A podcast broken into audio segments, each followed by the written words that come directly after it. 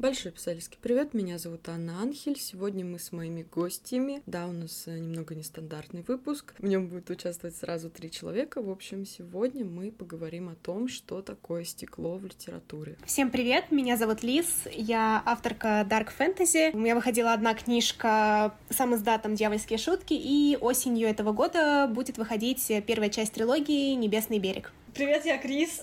Это самая Крис со своим стеклозаводом, поэтому я здесь. Я автор, я художница, я блогер. Три в одном. Сейчас я редактирую свою стекольную новеллу которую я надеюсь представить к изданию. Там посмотрим. Вот. Я еще хочу отдельно сказать, что я рада, что мы дожили до второй части второго сезона. Рада всех приветствовать. Почему-то я периодически об этом забываю говорить в своих выпусках. Но я думаю, с таким позитивным началом, позитивной темой мы можем приступить к нашему с вами разговору.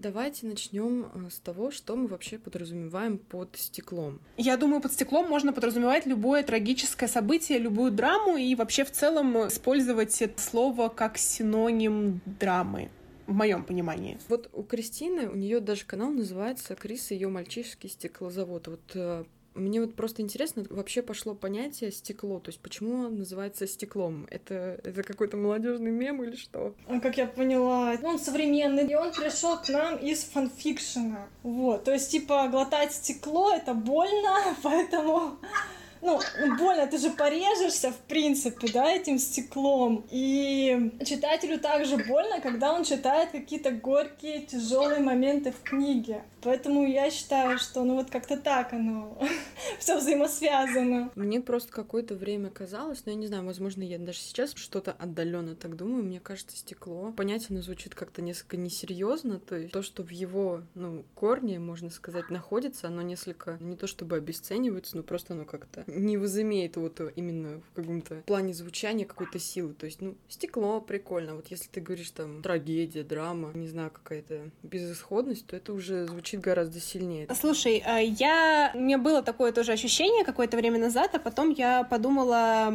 про то, что из-за того, что у каждого поколения есть свои какие-то фишки, соответственно, какие-то вещи они видоизменяют под себя. Ну, то есть, по сути, смысл не меняется, но если человеку так проще воспринимать или легче, или понятнее, неважно, то название в целом не всегда важно, как именно ты это будешь называть. Ну да, конечно, то есть ну, мы вряд ли сейчас будем говорить о какой-нибудь древнегреческой трагедии, кстати. Трагедия, слово вообще, оно пошло, немного душнильства сейчас будет, оно пошло от того, что, в общем, у людей было такое развлекалово, как сейчас сказать, они одевались в козлиные шкуры и поклонялись Дионису. Вот, и поэтому трагедия обозначает, ну, по сути, танец козлов. Вот об этом мы говорить не будем наверное. Но это очень интересный факт. Обращайтесь. Ладно, хорошо. Если не о танцах козлов и любой другой живности, то мы с вами хотели поговорить про виды, скажем так, стекла. Разделяете ли вы его по каким-то, не знаю, признакам, критериям и так далее? Ну, скорее да. Все равно есть, во-первых, какая-то градация, я имею в виду, по, в принципе, эмоциональной составляющей, как э, именно читатели, читательницы реагируют на определенные события. Но также можно говорить про какую-то жесть физического насилия или психологического насилия, та жесть, которая имеет какие-то жуткие последствия нерешаемые, или наоборот, так, ту, которую можно решить, и потом у персонажей будет все условно в порядке, там мы придем к какому-то хэппи-энду. А, то есть, подожди, ну, физическое какое-то насилие, это тоже к стеклу относим? Я думаю, теоретически можно, но не знаю. Наверное, зависит от того, в какой ситуации и что конкретно происходит. А, ну, смотри, я, в принципе, согласна с Лиз, что есть и физические, да, там эмоциональные.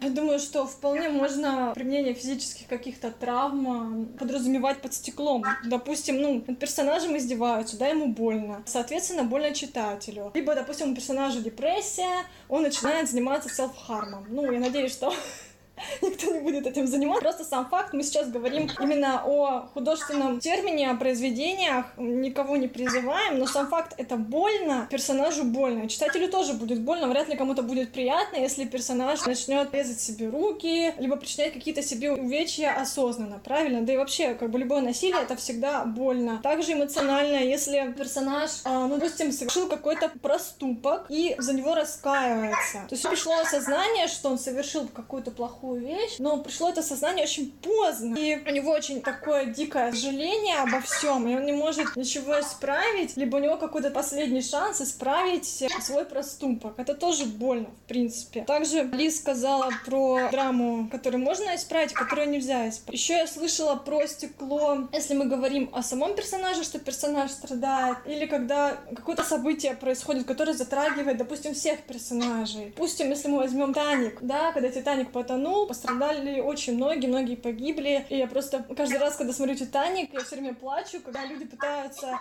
выбраться из тонущего судна, но не могут. И это больно, им больно, и зрителю больно. Ну, это вы сами понимаете, да? То есть это событие, которое затрагивает все. А либо это, это уже там отношения между персонажами, какие-то тяжелые отношения, включая там насилие и прочее. Ну, я так считаю. Крис сказала про физическое насилие, и когда персонаж осознает, что он сделал, осознает слишком поздно, или у него есть последний шанс, это тоже, в принципе, к физическому насилию довольно хорошо относится, потому что у любого поступка есть свои причины. Соответственно, есть и причины, и последствия.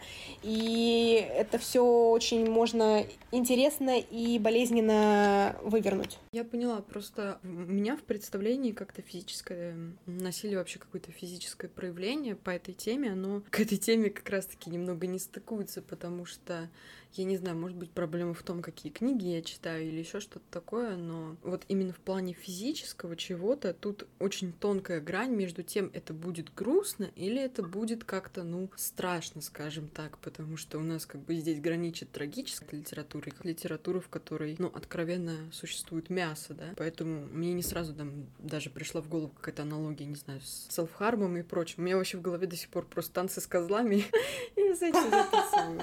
Вот.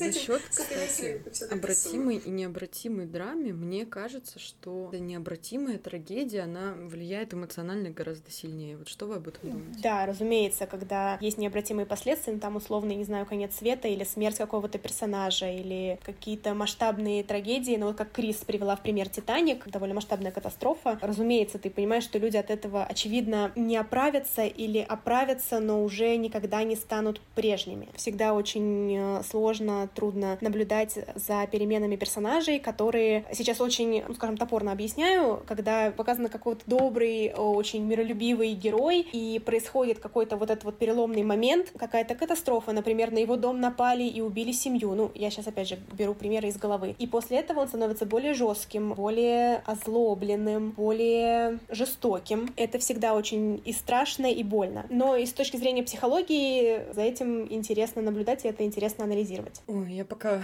пока Кристина не начала отвечать, я, в общем, к этому приведу... Есть, в общем, книга, не советую ее читать, уже многообещающе начала, ну ладно. В общем, а, есть книга «Все оттенки голубого», я не знаю, вы знакомы с ней или нет. Надеюсь, нет.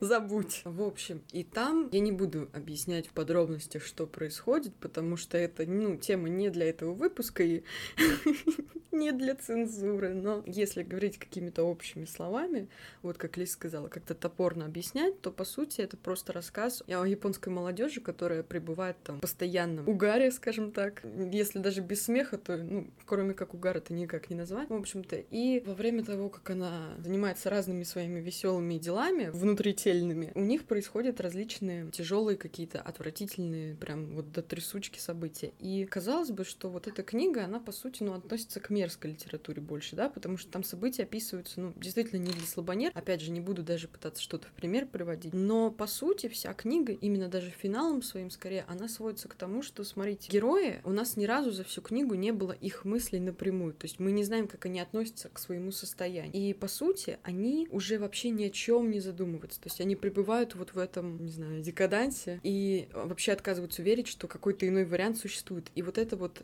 по сути, это трагедия. Почему? Потому что она необратима. То есть ничто их никогда не заставит задуматься о каком-то другом выходе. И, по сути, все, что они делают, всю книгу, вот именно она описывается с той точки зрения, что у нас нету героев. Ну, именно как личности. То есть у нас нет целостных персонажей, мы просто наблюдаем за вот этим вот торжеством просто мерзости на протяжении 300 страниц. И в конце это все завершается с тем, что герой ну, сбегает из центра. И, по сути, это нам опять же дает понимать, что как бы нет, ну, лучше ничего не будет, так как он все-таки сбежал, ему это не надо, и большая часть героев в конце вообще куда-то исчезла, потому что, ну, они не личности, они как мухи, понимаете, их просто прихлопнули, их нету, вот они были, ну и все, и пропали. И вот эта вот трагедия, она как раз-таки усиливается именно тем, что, ну, персонаж, он не выходит на первый план, на первый план выходят события, и события эти описываются вообще с никакой точки зрения. То есть у нас нету ни одобрения вот этого, ну, было бы странно, если бы оно было, ни осуждения. То есть именно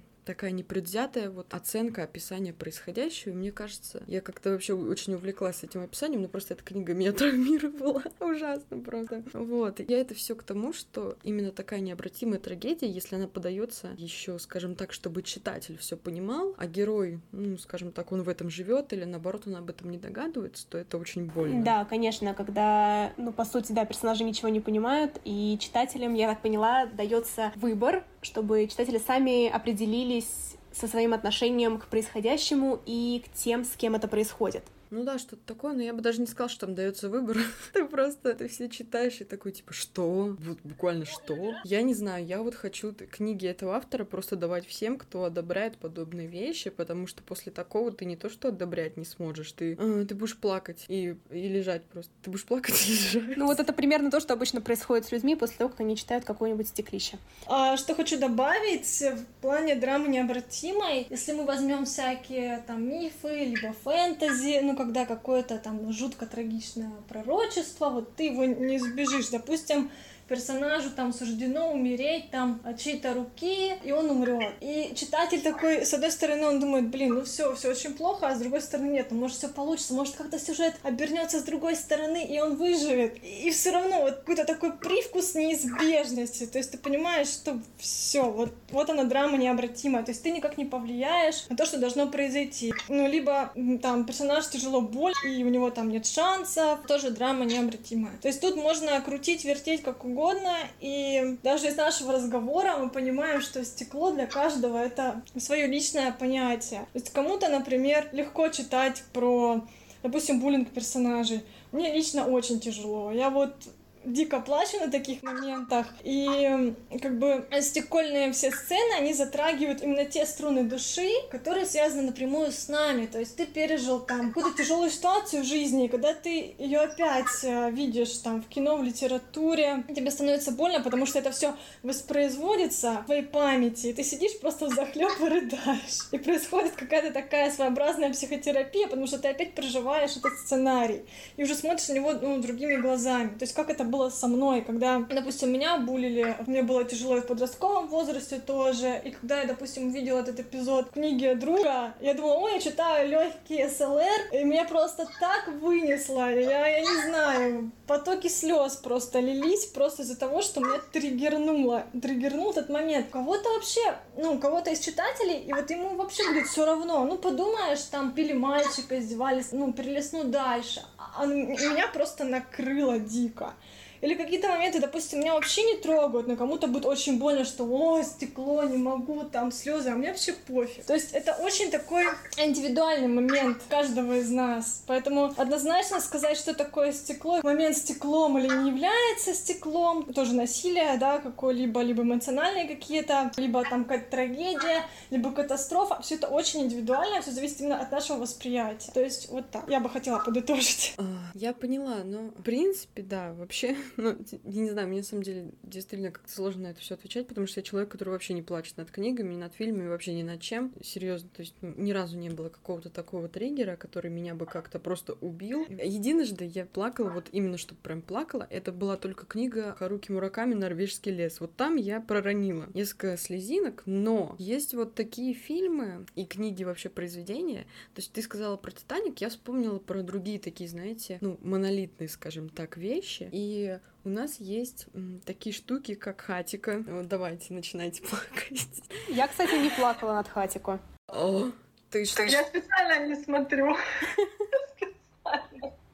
Как ты смеешь говорить такое у меня в выпуске? Ну-ка, я это вырежу. А это к кому относилось? К Крис или ко мне? Ко всем. Я сегодня строгая. Ладно. Ну, в общем, я про Хатика что хотела сказать? Я хотела сказать, что есть вот такие, скажем так, немного запрещенные приемы. То есть мы об этом уже говорили с Джеком Гельбом косвенно, но когда страдают животные и дети, или какие-то, знаете, очень-очень-очень уязвленные группы, ну, насколько я знаю, вот есть э, фильм один, не вспомню, как называется, но я поищу, может быть, укажу для выпуска. В общем, там рассказывалось про старого мужчину с э, болезнью Альцгеймера, вот. И это тоже, как бы, опять же, достаточно такая уязвимая группа, на которую тебе всегда непроизвольно жали, как бы вот такие запрещенные приемы, мне кажется, ну это, ну это очень подло использовать. То есть очень редко, когда получается, что читатель вот это вот замечает, и он плачет ну, не потому, что вот это вот случилось, а потому что это еще и как-то сюжетно обосновано. То есть часто происходит так, что это вводится просто как слезы. Тут очень тонкая грань, и надо ее чувствовать, чтобы не было. Потому что, ну, слезовыжималка, очевидно, это не очень здорово, я думаю, все это прекрасно понимают. Хотя иногда бывает и такое настроение. Слезовыжималка это вот хорошо только для вот таких людей, как я, которые там не могут проплакаться и которые открывают такие, а, ну все, давайте. Хотя в последнее время это тоже уже не особо работает, потому что ну, больше писательского опыта какого-то, больше насмотренности, и ты вот когда замечаешь такие сюжетные ходы, ты сразу такой, а, ну, понятно, и потом вот будет вот это, я это уже у себя там все прописывала, не надо мне здесь заливать, то есть я как-то отошла от темы, но здесь, знаете, такой вопрос, а вот то, что вы пишете достаточно такие тяжелые вещи, тяжелые элементы, скажем так, в работе, это как-то влияет на ваше восприятие стекла у других? Вы на него стали меньше там реагировать или наоборот более чувствительными? Я думаю, я, я просто тоже, честно говоря, не плачу практически над книгами, над фильмами, неважно. Я последний раз я плакала над «Маленькой жизнью», а до этого «Дом в котором» и «Овод». Это вот три книжки, над которыми я прям плакала-плакала. Больше таких историй нет в принципе. Поэтому я не знаю, как это взаимосвязано с тем, что пишу я, и из-за этого становлюсь менее эмоциональной в отношении чужих работ. Мне кажется, я в принципе всегда такой была, хотя, не знаю, честно говоря, будет интересно покопаться, но я очень часто бесчувственный сухарь, если мы говорим именно о слезах. Ну, наконец-то достойный соперник. Ну вот, я чувствую себя одинокой. Ладно, а ты, Кристина, что нам можешь сказать по этому поводу? Что могу сказать? Я думала, что если я пишу очень такое дикое, жесткое стеклище, меня ничего не возьмет. Но я очень сильно ошибалась. Я все равно продолжаю плакать над книгами. Я расскажу о них, ну, в конце выпуска, чтобы не спойлерить. Ну, то есть на меня это никак не влияет. Все равно реву. Это часть характера. Ну вот да, часть характера. Ну ладно, у нас тут клуб э, свой классных девчонок, которые не плачут. И Кристина. Ладно, нет, ни в коем случае. Нет, нет, ладно, все, мы, мы, мы в дружности будем дальше говорить. В общем, это достаточно забавно, что, что мы тут сидим угораем, и говорим о таких вещах. Вот, кстати, об этом. У нас следующая тема как раз это вот в каком настроении вы садитесь писать подобные сцены. То есть от чего-то зависит, и вот еще влияет ли на что-то ваше настроение при написании таких сцен?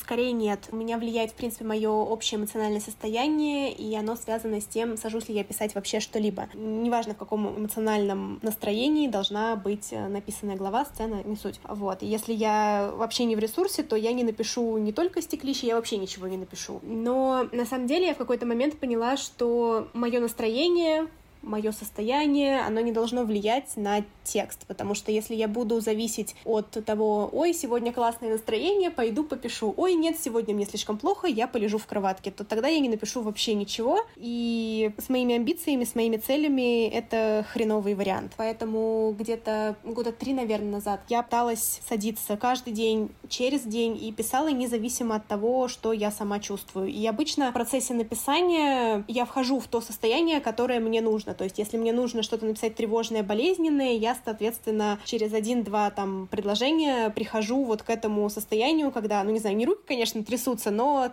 тебе уже тревожненько, так как-то некомфортно и вроде бы подходит э, для того, что я пишу. Короче, у меня все немножко отличается. Дело в том, что я себя всегда настраиваю под определенные какие-то ощущения. Допустим, я пишу стеклище, я слушаю gothic doom до тех пор, пока я не начну сама от него плакать и трястись. Если у меня какая-то романтическая сцена, я ищу это легкое, такое романтичное, допустим, кручу Weeknd а, и у меня там такое все клубное, на расслабончике. Вот, если я хочу что-то динамичное, драйвовое, я какой-нибудь металкор включаю. Ну, в принципе, допустим, вот буквально как это происходит. Я пишу продолжение своей первой книги, она более динамичная. Я, допустим, ну, включаю какой-нибудь и мне нормально, ну, динамично.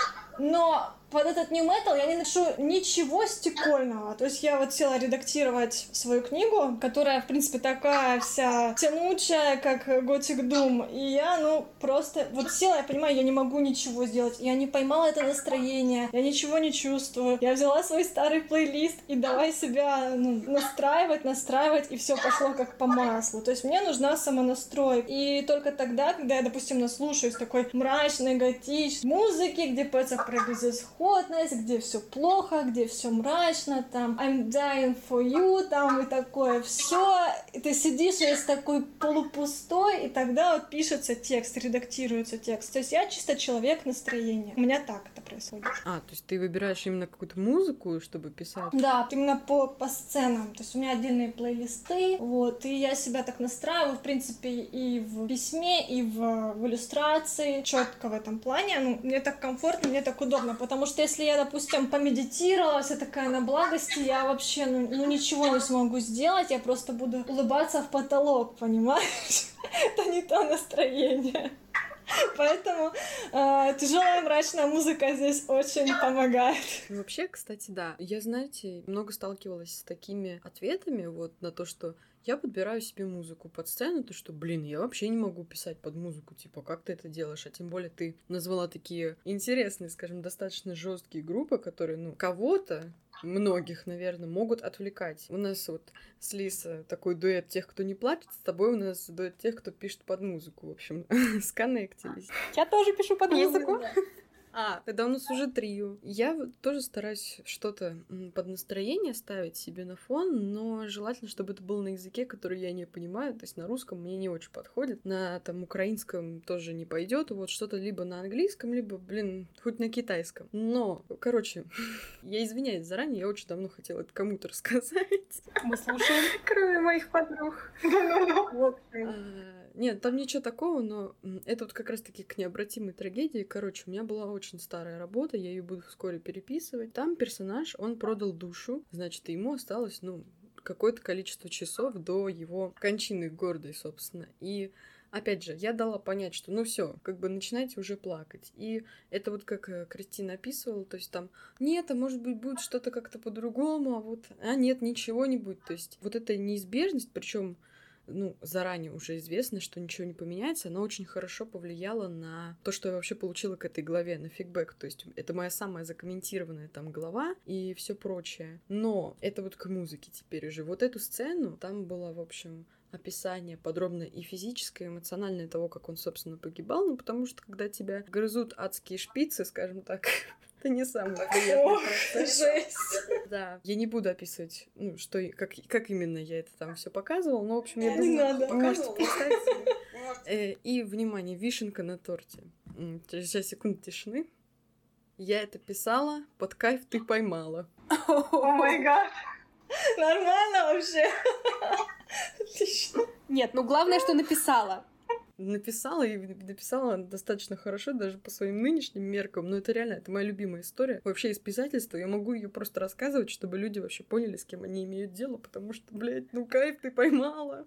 Это самое главное. Кайф поймала, все остальное уже неважно. Ладно, мы хотели еще с вами поговорить о том, имеет ли смысл как-то сочетать юмор и вот подобные тяжелые сцены. Ну, знаете, после моей истории, мне кажется, этот вопрос уже можно отмести. Но все-таки, вот вы сочетаете какие-то смешные там элементы с э, трагическими.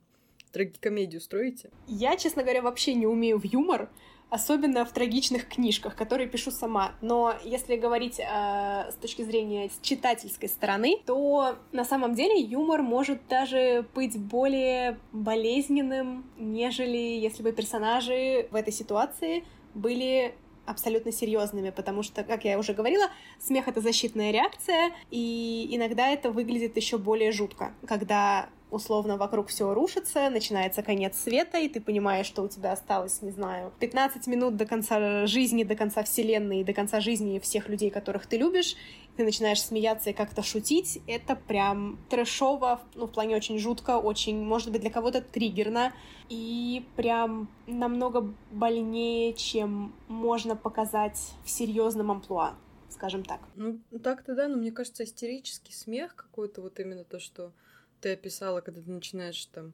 смеяться за 15 минут до конца всего, мне кажется, это не совсем к юмору, это, опять же, это именно психологическая реакция. Я забыла, как это называется по-умному, но сделаем вид, что я опять задушнила. Это именно к одной из реакций на происходящее, а вот именно шутки, какой-то стендап, который разворачивается вот за 15 минут до чего-то там, это уже, мне кажется, ну, странновато выглядит. То есть, если у работы в общем есть настроение, скажем так, достаточно меланхоличная, тяжелая и прочее, и там проскальзывают какие-то реплики с юмором, мне кажется, это хорошо, это вкусно периодически. Но если работа в целом, ну, не такое, знаете, нейтральное настроение, то есть она не легкая, но и не тяжелая. То есть, да, в ней происходят какие-то страшные события, но в целом-то она, ну, не, не совсем вписывается под понятие пипец стеклище, боже, это худшее, что я в жизни читал, то есть вот что-то такое.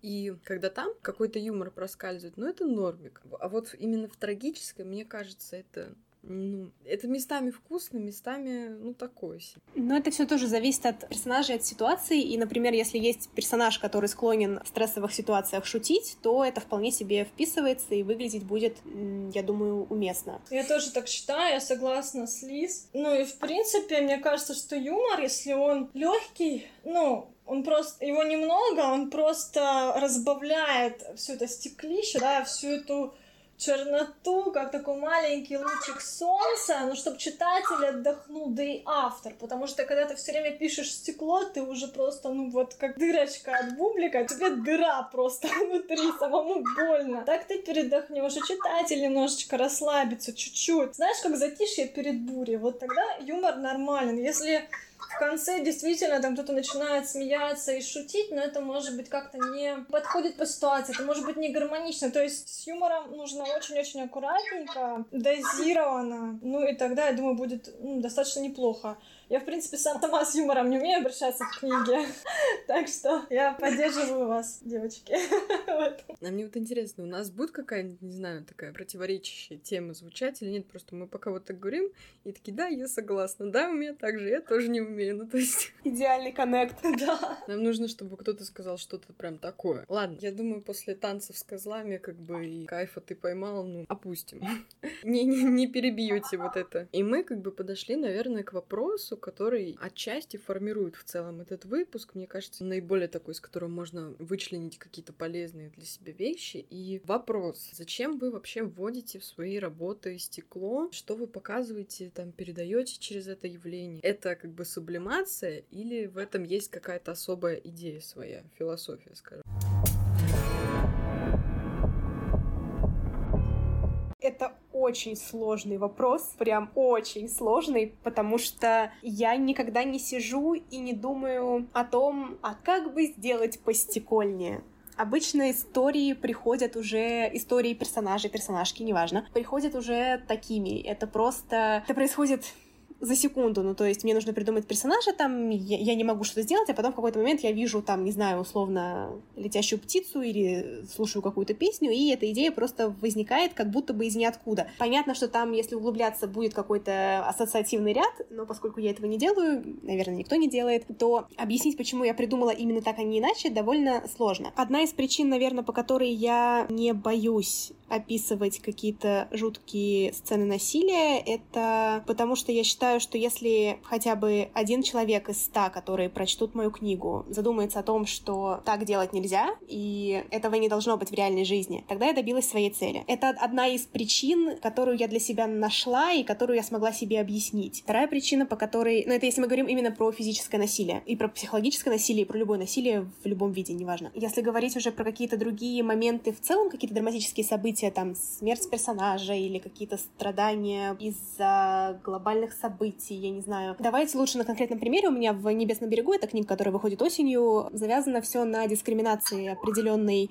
группы людей. Это маги. И, ну, во-первых, если говорить конкретно про эту тему, то для меня она, в принципе, важна в реальной жизни, но если мы говорим про дискриминацию, например, ЛГБТ-сообщества или дискриминацию женщин в нашем мире, то это слишком болезненно и слишком сложно об этом говорить, слишком больно. Вот, поэтому я это как-то переделываю в более, не то что понятные вещи, а, скажем, более простые. Простые они за счет того, что этого нет у нас за окном из-за того, что у нас ни за окном не ходит магия, об этом немного проще рассуждать, и это не так травмирующе. Те темы, которые волнуют меня в реальной жизни, это дискриминация, это какое-то ограничение свободы, право выбора другим людям. Эти все темы я переношу в свои книги, и просто трансформирую их под вселенную, которую создаю. Я просто хотела сказать, что здесь, знаешь, даже, может быть, не то, что перенос именно как-то явления, знаешь, ну, скажем так, в метафоричную какую-то форму или подмену понятия, ты знаешь, как э, перенос вот именно ощущения от явления на какой-то элемент из работы. То есть, ну, у тебя там есть магия, и вот в реальной жизни,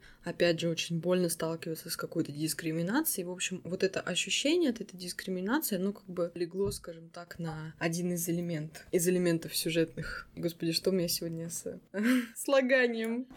Да-да-да, я в целом вот, ну, про это и, и говорила. И ощущения, и сама ситуация, и явления, ну, и в целом события, которые происходят. И не только вот я сейчас сказала, что у меня со слаганием, а вообще-то надо было сказать со склонением. Ладно. Хорошо. Я серьезная ведущая. Кристина, дополни нам что-нибудь. А, смотри, у меня два варианта, почему я ввожу в свою работу стекло. Во-первых, я очень эмоциональный человек, и мне нравятся эмоциональные книги, и я не могу, опять же, нарисовать или написать что-то доброе, светлое. Моя первая работа, которую я стараюсь никому не показывать, которую я написала лет в 17, она тоже лютое стекло. Но там, к сожалению, ну, по какой-то моей неопытности, по моей такой, знаешь, незрелости, ну, вот так, какое-то сознание у меня было незрелое, и у меня было много романтизации насилия. В осколках же этого нет. У меня аналогично, как у Лис, у меня все как бы достаточно жестко. Тоже есть ущемление групп. У меня есть э, полукровки, но одни персонажи, то есть каждый персонаж, он проживает боль по-разному, так же, как и человек. У кого-то характер более такой жесткий, человек менее эмоциональный, а кто-то вот как я, понимаешь, меланхолик, который плачет из-за каждой ерунды. Вот. И если, допустим, один герой ломается из определенной трудности, то второй герой проходит какой-то такой гордостью, знаешь, вот с высоко там поднятой головой, с, с прямой осанкой. Ту же проблему. То есть у меня в книге и в последующих книгах идет параллель. То есть два персонажа, они проходят похожие испытания в жизни, но из-за того, что оба разные, каждый по-своему на них реагирует. То есть если один ломается, другой продолжает идти. И, допустим, для второго персонажа испытаний куда больше, но я еще такой человек вредный. То есть автор, он в какой-то мере бог, а персонажи — это его люди, да, и автор же, он создает это все и влияет на судьбу героя. И у меня есть герои, которые, допустим, мне не нравятся, они плохо себя ведут, и я их начинаю наказывать. Даже своего главного героя, если он упрямится, он хочет расти, я его наказываю, потому что через страдания, через боль он меняется, он начинает расти, иначе он так останется маленьким мальчиком, который всего боится, и ну, никогда он не станет тем, кем ему предначертано. Поэтому я их учу через боль. И добавляю некоторые сцены прям жесткие, чтобы двигался сюжет. То есть у меня два, получается, пункта. Первый пункт, мне хочется показать какую-то несправедливость, да, там, испытания для героев, ну, то, что они проходят сейчас, да, а другое, я их учу через боль, они начинают расти, развиваться, совершенствоваться. То есть, ну, вот такой я жестокий автор. Так, я вот ваши ответы послушала, я, я сейчас тоже задумалась, типа, а зачем вообще? Но... М- не знаю, лично у меня как-то на первый план выходит не то, что даже там движок какой-то сюжетный или просто именно перенос одного чувства на другие реалии, мне кажется, здесь больше какой-то глобальный вопрос. Есть такая вещь, как страх э, неизвестности, и вообще, мне кажется, в целом страх неизвестности, он формирует человеческую личность, потому что, по сути, какие-то явления, которые раньше были нам неизвестны, то есть, ну, да, да, даже наука, какие-то ее аспекты, они все пробуждали в людях вот именно вот эту вот неизвестность, то есть человек не понимает, откуда это берется, зачем это нужно, кем это было, ну, если говорить о какой-то религии сделано, и вырывались какие-то моменты в литературу, да, опять же, фэнтези, истоки его. Но сейчас у нас неизвестность, она, скажем так, скрутилась в более какие-то, ну, относительно понятные вещи, но все равно мы не можем их у себя в голове уложить, и как бы вообще не важно, что это за вещи, главное, что здесь неизвестность. И перед любой неизвестностью ты чувствуешь себя как бы уязвимым. А сейчас у нас такое время, знаете, когда человек, ну, как бы сделал себя богом. То есть не только автор, но и вообще человек именно сам, как общая масса. То есть мы как бы боги, у нас там есть генная инженерия, и вообще мы все можем, и в космос мы летали, и все такое. То есть, я надеюсь, понимаете, о чем я говорю. И вот эта уязвимость, она как-то отошла на второй план. И, ну, тут не стоит вопрос, хорошо это или плохо, то, что люди стали в местах себя действительно ощущать, там, провозглашать богами. Тут не этот вопрос. Тут вопрос в том, что эта уязвимость, она, скажем так, спускается с небес на землю. И вот с помощью каких-то тяжелых, очень жестоких сцен, то есть каких-то событий, которые, ну, не укладываются в привычные, какие-то ворота там не влезают в них. То есть а, человек ну, с таким не сталкивается, он такое не проживает, и, условно говоря, какая-то особенно жестокая сцена. То есть я говорю не просто о том, что персонаж там убил кого-то, но этим уже, ну, мало кого удивишь, да, если, если мы как бы не плачем, да, над стеклом, этим уже особо не удивишь никого. Если это какая-то действительно очень жестокая сцена, то вот это чувство уязвимости, оно возвращается. И с помощью такого ощущения человек может сделать для себя очень много выводов. Ну, условно говоря, это вот как вот этот вот а, инсайт, то, что люди смертны, да, только немного в другом проявлении. Из вот таких вот именно, знаете, экзистенциальных каких-то ощущений, из них рождаются, ну, новые выводы, какой-то новый опыт, новые знания, которые можно там, вплоть до мировоззрения. Добавить хочу. Я вот, ну, пока ты говорила, я вот вспомнила. Также вот, допустим, персонаж ошибается и осознает свои ошибки, ему, допустим, ну, уже поздно что-то менять. И это, в принципе, тоже достаточно болезненно. То есть, когда ты осознаешь, что ты натворил, что ты все разрушил. И это больно. И у меня это как в книге, как работа над ошибками. То есть, первая книга у меня это ошибки персонажа, а вторая это как бы его работа над ошибками. Вот эти моменты, они все, ну вот на мой взгляд, они должны вот как-то, ну, ну не просто, знаешь, стекло ради стекла, они должны вот иметь какое-то влияние на сюжет. Ну, я лично так считаю. Ну да, либо развивать сюжет, либо давать какую-то мотивацию персонажу, персонажам, либо развивать персонажей. Ой, ну, кстати, вот насчет стекла ради стекла, это мы, в принципе, можем уже переходить к какой-то более практической части, хотя я бы сейчас еще какую-нибудь лекцию, не знаю, выкатила отдельную про экзистенциализм там и все подобное. А, ну, это надо сформировать надо сформировать в ходе какую-то мысль, я ей, может быть, в конце что-то еще скажу по этому поводу. Вот насчет, кстати, стекла ради стекла. Ну, то есть понятно, что, например, даже Кристина здесь сказала, что, ну, это не очень хорошо, да, в принципе, более-менее мы все с этим согласны. Но вот, кстати, когда в работе очень много тяжелых сцен каких-то, очень много, ну, опять же, стекла, и, не знаю, может, вы заметили, нет, но я как-то стараюсь избегать этого слова, не знаю, но мне не очень нравится. Но все-таки это же может, по сути, вызвать какую-то, ну, скажем так, передозировку вот этими сценами. То есть это может быть перебор, и по сути это э, работает, знаете, как с динамикой. То есть если много динамики, то ее по сути нету, потому что какие-то яркие вот эти вот ощущения, они притупляются. И то с стеклом то же самое. То есть если много какой-то тяжести в работах, вам не кажется, что это имеет больше пагубный какой-то эффект, нежели вот все, что мы выше описали раньше? Вот тут э, это очень интересная тема для обсуждения. Я скажу очень простую, банальную вещь, которую знают все. Это зависит от человека. Для примера, я недавно разговаривала с писательницей, она прочитала «Маленькую жизнь», и мы с ней обсуждали эту книгу, и ей она как раз-таки вот э, высказала мнение, что для нее слишком много вот э, трагизма, слишком много каких-то негативных событий, плюс концовка, не буду спойлерить, если вдруг кто-то не читал, он собирался, слишком много всего и как-то уже не вызывает нужных эмоций. У меня была реакция обратная. У меня был накал эмоций вот до самого конца, и в конце это все выплеснулось просто в невероятные рыдания. И два разных человека, два разных мнения мнение, и это нормально, ты не угадаешь, будет ли достаточно людям драмы, или кто-то скажет, да нет, слишком много, Лиз, что за херню ты написала, а кто-то, может, придет и скажет, блин, да нет, как-то маловато, можно было бы еще. И из-за этого, опять же, стекло ради стекла, драма ради драмы, смерть героя ради смерти героя, это всегда хреново, это касается абсолютно любых моментов, любых жанров, чего угодно, но угадать очень сложно. Но тут еще знаешь что? Что смерть героя, там, драма ради драмы, это, в принципе, ну да, понятно,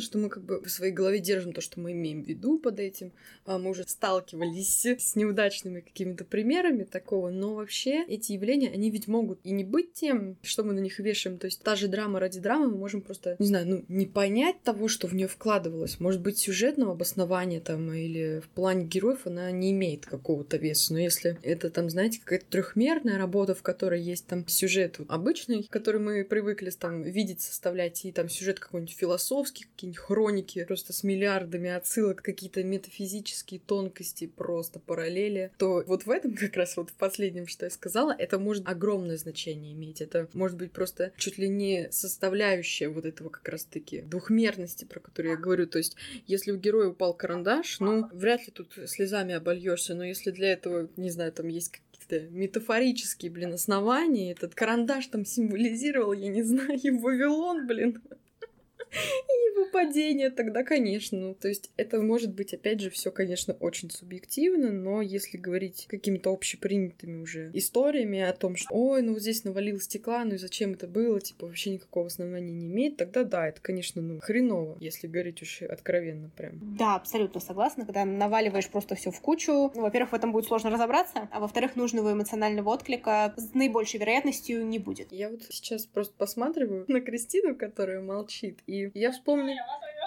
Я просто вспомнила твой пост, в котором ты вот говорила, как это стеклометр, в общем, в осколках, и там, ты знаешь, первая глава стекло, вторая стекло, третье стекло, стекло, стекло, стекло. И вот мне интересно послушать, вот что ты по этому поводу думаешь. Так, я что хочу сказать. Переборщить со стеклом — это как раз плюнуть, потому что, опять же, мы все с вами разные, для кого-то определенный случай боль, для кого-то нет. То есть мне, чтобы персонажа вывести на определенную полосу, на определенный путь, нужно его немножечко помучить. И мне не раз а, прилетало, что в первой главе он у меня умирает в пророческом сне, у нас получается стекло, там же еще маленький совсем, то есть у нас получается флешбэк, и в этом флешбеке главный герой испытывает презрение, там буллинг и все такое, он себя чувствует ненужным, лишним, ну, это я описывала свои чувства еще с детства, поэтому для меня это личное стекло. Мне всегда больно от этой первой главы. И мне хотелось показать, что герой был вот такая тряпка, ну, в плане того, что он себя там не любил, не верил, ему казалось, что он зря живет, и он уже готов там совершить э, такое какое-то необратимое действие, там, либо заколоть себя, либо себе что-то порезать. В чем суть? В этот момент появляется наставник его, и он ему дает, скажем, э, вот этот просвет в жизни, то есть цель. И тогда мой герой никогда себе не причинит вреда, и он будет стараться идти по своему пути. То есть это такой достаточно переломный момент. И мне часто прилетало, что Кристина, ты выжимаешь слезы из читателя, то слишком много стекла в первой главе, там ля-ля. Ну, я, правда, я читала такие отзывы, думаю, ну, блин, а что ж мне делать? И когда я редактировала, я решила, так, а давай-ка я, ну, немножечко смягчу вторую сцену. Ну, допустим, он не настолько в таком состоянии, что он там готов себя заколоть, там, да, земля из-под ног а, сыпется, все, конец, мне незачем жить. А он, допустим, в таком депрессивном состоянии, он просто себе наносит какое-то увечье. И это уже не так болезненно выглядит, но это выглядит глубоко, потому что его булили из-за внешности. И он, допустим, возьмет себе шрам, оставит на лице, ему больно. Но это как бы стекло, но это стекло такое более глубокое, потому что мы видим внутренние страдания персонажа, а не то, что все, я не хочу там больше жить, я никому не нужен, я пошел. То есть вот эта драма, она немножечко идет вовнутрь и уже не кажется такой, ну, сильно стеклянной. И я просмотрела свои другие сцены, главы, где я буду что-то вырезать, потому что, опять же, мне не хочется быть сплошным стеклопакетом. У меня в глазами очень яркий пример Но опять же, чтобы не быть стеклопакетом, нужна обратная связь от ридера. Людей, с кем ты сотрудничаешь в плане написания текста. Может быть, ридер это может быть твой э, литературный редактор, который там правит все твое текстовое добро. То есть обратная связь, она как раз-таки дает тебе понять, переборщил ты или нет. Ну, можно, в принципе, из этой обратной связи вывести среднеарифметическое. А если брать пример, лично для меня, когда со стеклом переборщили, то сейчас я буду говорить о клубе романтики, который я люблю, новелле, которую я не люблю. То есть для меня это перебор в стекле. Называется она «По тонкому льду». И теперь загибаем пальчики, что там происходит. Главная героиня умирает, мать от рака. Главную героиню чуть ли там не подвергал насилию директор. Ее бросил парень. Это уже три. Получила травму на льду. Это уже четыре. Криминальные какие-то разборки, ей там нужно выплатить э, определенную сумму, у нее погибает товарищ. Короче, проваливается миссия, и ее товарищ там, получает какое-то смертельное ранение. Короче, все. это уже это уже шестое. Потом там опять какие-то проблемы. Короче, я насчитала 10 пунктов, я просто такая сижу, думаю, слушай, сценаристка, ты вообще угомонишься? Ты читала сценарий или как? То есть каждой в голове практически происходит какая-то жизнь с героиней. То есть мы не ну, чита а, читатель, он не отдыхает. Нет каких-то таких моментов, где ты можешь расслабиться хотя бы на секунду. То есть постоянно происходит с героиней какая-то жесть, она постоянно страдает. И ты уже читаешь, думаешь, господи, когда ты уже закончишься? То есть для меня лично это перебор. Слишком много всего. Нападения, насилие, предательство, одно за другим все сыпется. Допустим, человек стоит, у него вот эта гора стекла, знаешь, за головой вот так. Фиганка на персонажа. Так быть не должно. То есть должна быть какая-то надежда на спасение, на лучшую жизнь, какая-то цель, какая-то внутренняя сила. Иначе это ну, читать просто невозможно. И когда пишут, ой, какая классная драма, я думаю, господи, не дай бог выйдет продолжение, но потому что это самый настоящий перебор со стеклом. То есть персонажу нужно давать какую-то надежду, какой-то смысл, чтобы он рос и преодолевал препятствия, а не сыпать его этими препятствиями, где он уже задыхается, не может дышать. Это ненормально. То есть в этом плане что? Нужно допустим, ты написал книгу, да, ну, у тебя, допустим, один стеклопакет, но, опять же, ты можешь так не считать, как автор, все совершенно верно, да, как до этого мы сказали, что автор не может понимать, э, написал он достаточно стекла или нет, то есть у нас авторов свой стеклометр, у читателя свой стеклометр, но все же есть э, какой-то баланс в произведении. И, конечно, для этого нужна обратная связь, чтобы не спуститься в эту слезовыжималку, как некоторые, допустим, авторы делают, и там та же сценаристка новеллы по тонкому льду. Я считаю, это самая откровенная слезовыжималка. Но это лично мое мнение. Я, знаешь, даже не то, что м- перебор как-то, я просто именно вот если говорить в техническом плане, то мне кажется, когда с первой главы идет стекло, которое завязано именно на личном моменте, то есть, ну, опять же, там буллинг, вот, да, как ты сказала, мне кажется, это может сложно восприниматься, потому что первая глава, по сути, это, ну, лицо, скажем так, работы, то есть у меня бывает так, то, что я прочитала там, не знаю, два абзаца от первой главы, закрыла все как бы. Не понравилось, извините. И просто если в первой главе у нас как бы нет привязки к читателю. Ой, господи, к читателю. Нет, к читателю всегда привязка есть. И к персонажу. У нас нет, скажем так, знакомства с героем. То есть мы еще не знаем его, мы не знаем, чему нам сочувствует, собственно, за какие черты вот этого героя браться. И по сути, когда у нас незнакомый человек с первой же, ну или не человек, у кого как, с первой же главы, буквально с первых строчек начинает страдать, я не знаю, лично у меня это не вызывает эффекта, потому что мне некому сочувствовать. Ну, типа, я не вижу никого перед собой, я вижу просто вот, ну, условно говоря, вот эту героиню из по тонкому льду, которую, блин, все там чмурят. То есть, ну, как еще сказать? Если вот именно откровенно как-то выражаться, то так это и выглядит. То есть э, первая глава, она работает именно на привязку и на дальнейшее проведение там, читателя кого угодно по истории. А если, ну, привязки не происходит, и на ее место там выходит какое-то стекло, которого, ну, никто не просил, то есть мы не понимаем, а что происходит, а кто эти люди, зачем они его там, я не знаю, обижают, закидывают камнями, но это неубедительно, мне кажется. То есть сложно это подать так, чтобы читатель просто втянулся в это, то есть, чтобы познакомился хотя бы с этим. Ну, кстати, да, вот я согласна, что с моментами, когда прям с первой главы, там, ну ладно, не уж не с первой главы, с первой страницы происходит какая-то жесть, с этим надо быть аккуратной. Хотя я вот сейчас, ты, ты об этом когда говорила, я начала задумываться про Небесный берег. У меня интересно, там прям сходу начинается какой-то трэш или все таки нет? Ну, я, я не знаю, трэш именно в каком плане? В плане эмоциональном или в плане, ну, событийном каком-то? То есть просто если происходит какое-то убийство, ну, извините, конечно, или какая-то пытка, блин, то это больше цепляет, мне кажется, внимание, потому что, ну, здесь не то, чтобы надо как-то особенно сочувствовать, ты должен сидеть и бугаться. Ну, вот такая у тебя роль читательская. Или, ну, не знаю, испытывать какую-то другую эмоцию. А у драмы это достаточно однобокое явление. То есть ты должен сидеть и плакать. Или сидеть и грустить. То есть у нее нету какого-то угла, под которым на нее можно посмотреть. Хотя, ну, случаются, конечно, сцены, знаете, когда вот, не знаю, вы смотрели «Игру престолов», в общем, там Джоффри, когда, собственно, его отравили, в общем, мы смотрели, как он страдал, там и такие, да, да-да, ты заслужил. То есть такое злорадство, оно, конечно, может быть. Но, опять же, это уже больше не драма, это что-то смежное между трэшем и драмой. Ну, то есть драма для кого? Для окружающих вот этого вот персонажа, которого мы ненавидим всем фандомом. Для его там мамы, папы, не знаю, кого угодно. Но, опять же, именно сочувствие как такового — это ну, не особенно вызывает. И вот я как раз-таки говорю, что если первая страница, скажем так, да, знаете, не первая глава, то есть если в конце главы происходит какая-то драма, может, ну, я, я не знаю, у меня нет примера в голове, который я могу аналогии поставить.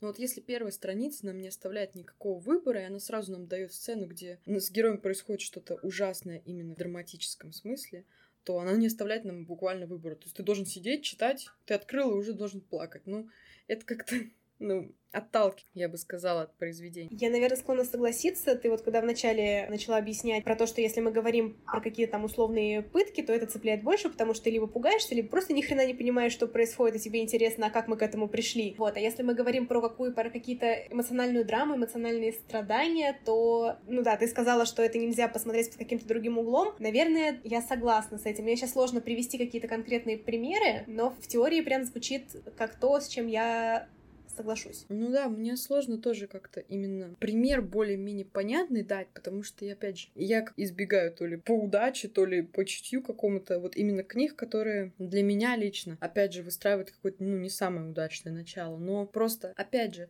с пытками, вообще с другим каким-то жестким явлением, ну, тут реально можно найти много сторон, до которых можно посмотреть. То есть если человек, ну, не восприимчивый к таким вещам, он будет подходить к этому, не знаю, ну, как-то, может быть, с детективной стороны. То есть, ага, как тут герой оказался, а кто это такие, а что у них тут есть? В общем, если это именно какой-то достаточно восприимчивый читатель, он может испугаться, или он может заинтересоваться. То есть, а что, а что, а как? А, откуда у них нож тут, да, как бы взялся? С драмой, ну, нету такого ключа. Вот она как-то она однозначно более-менее. У нее есть какие-то проявления, да, опять же, мы говорили в самом начале, то есть там физическое, но опять же, это ну, такая тонкая грань как-то смежная больше, да, психологическая, эмоциональная и так далее.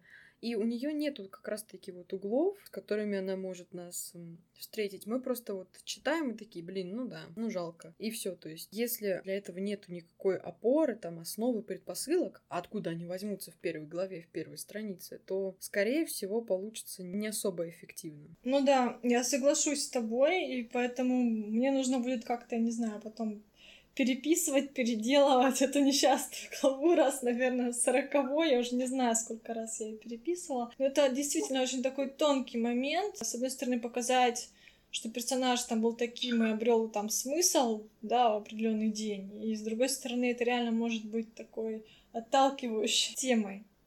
Посмотрим. Угу, хорошо. Ну, в принципе, мы в стекле ради стекла как-то определились со своим мнением, и у нас был такой тезис, то, что стекло как бы есть еще и оправданное для сюжета, для персонажей. Мне кажется, мы можем на этом заострять как-то свое внимание, можем более-менее пойти дальше, потому что, мне кажется, всем понятно в целом, что Правда стекло это влияет там на сюжет, на какие-то, я не знаю, метафоры, да, такое тоже бывает, там, на персонажей. То есть оно вводится именно с какой-то целью, и с целью, знаете, даже технической. То есть не то, как я сказала, когда это какие-то там двухмерные, трехмерные сюжеты, в которых есть, блин, философская подоплека. Нет, это именно вот техническая часть, то, что вот персонаж один умер, другой пострадал там, я не знаю, отомстил за него, влез в какую-то неприятность, и на фоне этой неприятности появился еще один персонаж. То есть это вот так вот все взаимосвязано, и по сути оно идет как раз-таки именно от стекла.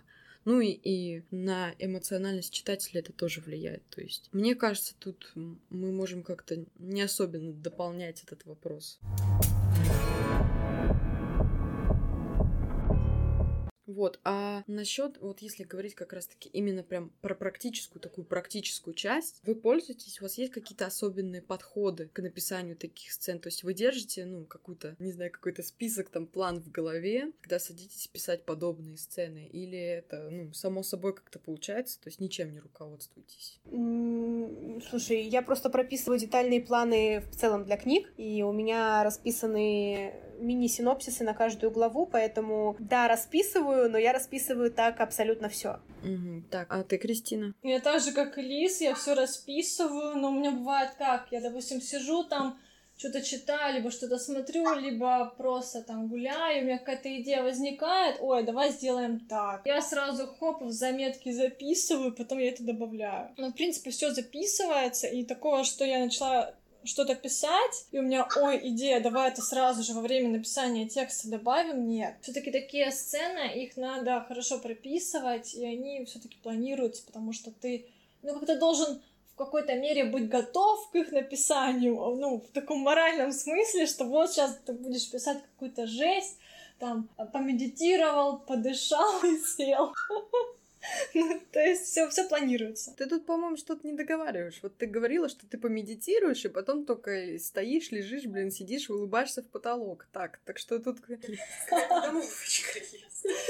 Ну, суть в том, а, ой, господи, суть э, в чем, что все эти сцены, они планируются, и ты себя как бы настраиваешь. Допустим, я финал, финал у меня жесткий, я не буду спойлерить, но это трешак.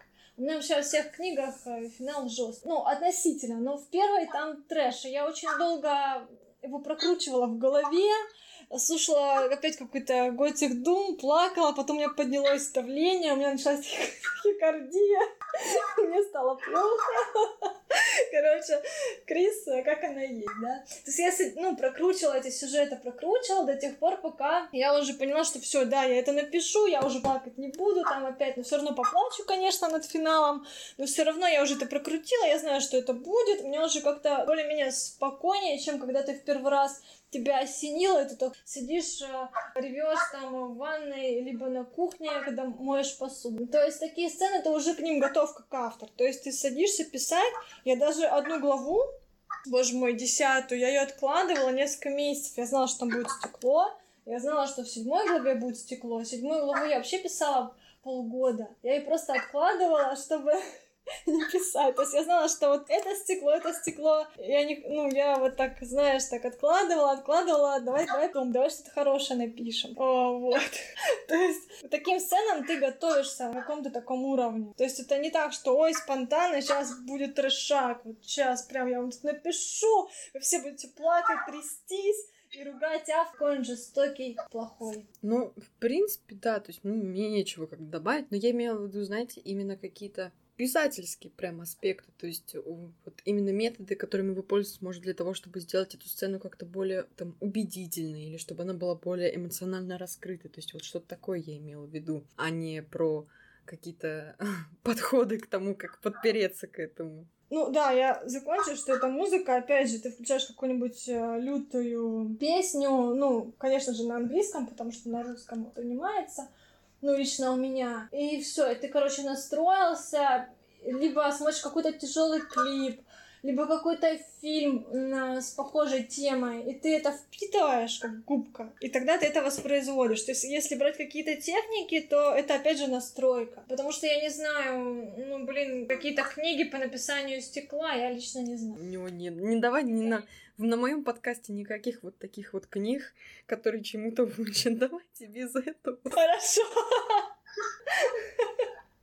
Это мое единственное табу для гостей. Все остальное можно. Так, Алис, а у тебя есть какие-то слова на эту тему? Я бы сказала, что все, что я скажу дальше, это относится не только к каким-то драматичным, трагичным э, сценам но и в целом ко всей писательской деятельности. Я стараюсь плюс-минус разбираться в психологии и держать в голове мысль о том, что у любых действий есть последствия, и у любых действий есть свои причины. Соответственно, когда прописан характер персонажей, какая-то небольшая предыстория, даже если она не раскрывается в книге, она должна быть э, где-то в голове на заднем фоне, чтобы понимать, как персонаж будет вести себя в той или иной ситуации. Ну и, соответственно, здесь я разбираюсь в психологии, какие возможны реакции в той или иной ситуации у разных людей, какая реакция подойдет конкретно конкретно этому герою, почему эта реакция подойдет именно ему. Я не могу сказать, что я это прям сижу и прописываю, это все происходит больше на интуитивно-эмоциональном уровне. Вообще, на самом деле, да, то есть психология — это просто восхитительная вещь именно в писательстве, если знать, как ее использовать, и на самом деле она открывает очень много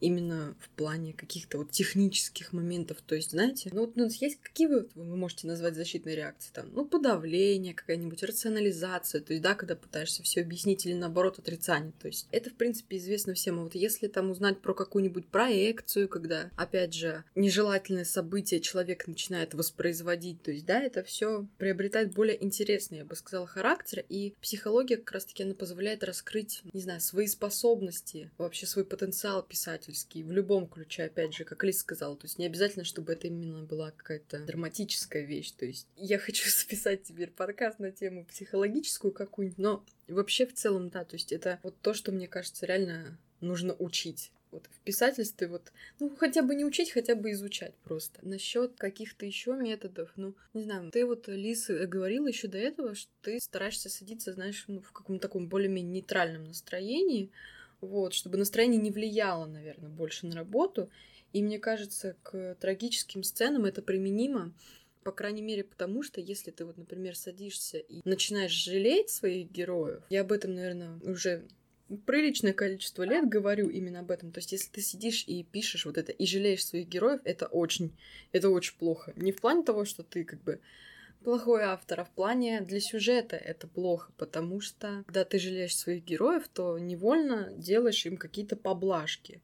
То есть, условно говоря, вот тут герои должны пытать, но его там через день, блин, спасут. Хотя добираться там тем, кто его должны были спасать, как минимум неделю до этого места. То есть это сюжетная дыра. Не самая очевидная, но так или иначе дыра. То есть не состыковка, какой-то такой, не знаю, логическая прореха. Опять же, вот эта вот жалость э, к персонажам в тяжелых сценах, она всегда никакого именно положительного эффекта не оказывает. И ну, тут можно было бы сказать, а как вот это предотвратить? А как мне перестать жалеть своих персонажей, блин?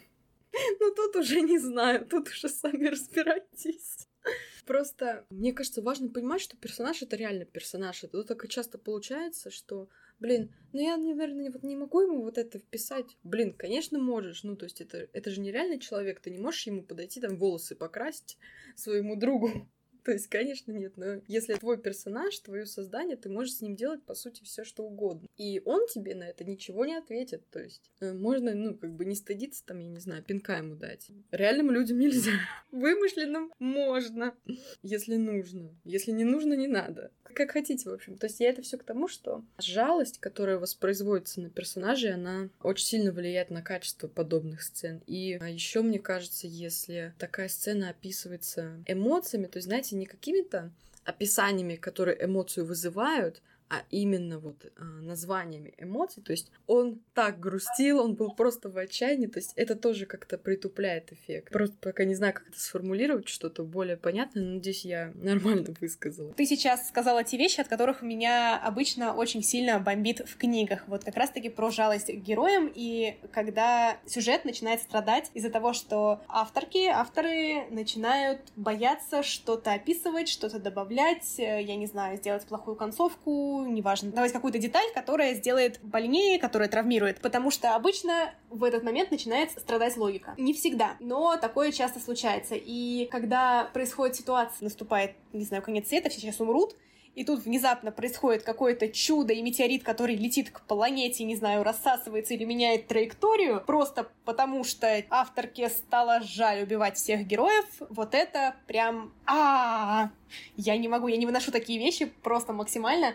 Хэппи-энды ради хэппи-эндов, хэппи-энда, потому что, ну как же это я сделаю это плохую концовку, как же это я тут убью главного героя, ну вот так же вот нельзя делать, вот, ну я хочу, чтобы он был счастлив, вот прям, а, бесит, очень сильно бесит. Ну это для мультиков как-то больше сюжет. Да, давай так, в мультиках, скорее всего, не будет там, не знаю, каких-нибудь пыток, и, скорее всего, не будет намеков на то, что все умрут. И это, разумеется, все зависит от жанра. Ну, то есть в детском мультике, где по определению главные герои должны спасти весь мир, и все должны выжить, это нормально. Но если мы говорим про какие-то более взрослые вещи, там про какое-нибудь взрослое эпическое фэнтези, и вдруг мы потом приходим в конце к тому, что убивать плохо, поэтому мы не будем убивать своего врага, и потом с ним подружимся, это уже выглядит как минимум странно. Это не значит, что я не люблю хорошие концовки, это не значит, что я хочу, чтобы все книжки, там, фильмы заканчивались плохо. Нет, я хочу, чтобы все фильмы и книжки заканчивались логично. И иногда хорошие концовки — это нелогично. Я вот, кстати, не люблю хорошие концовки.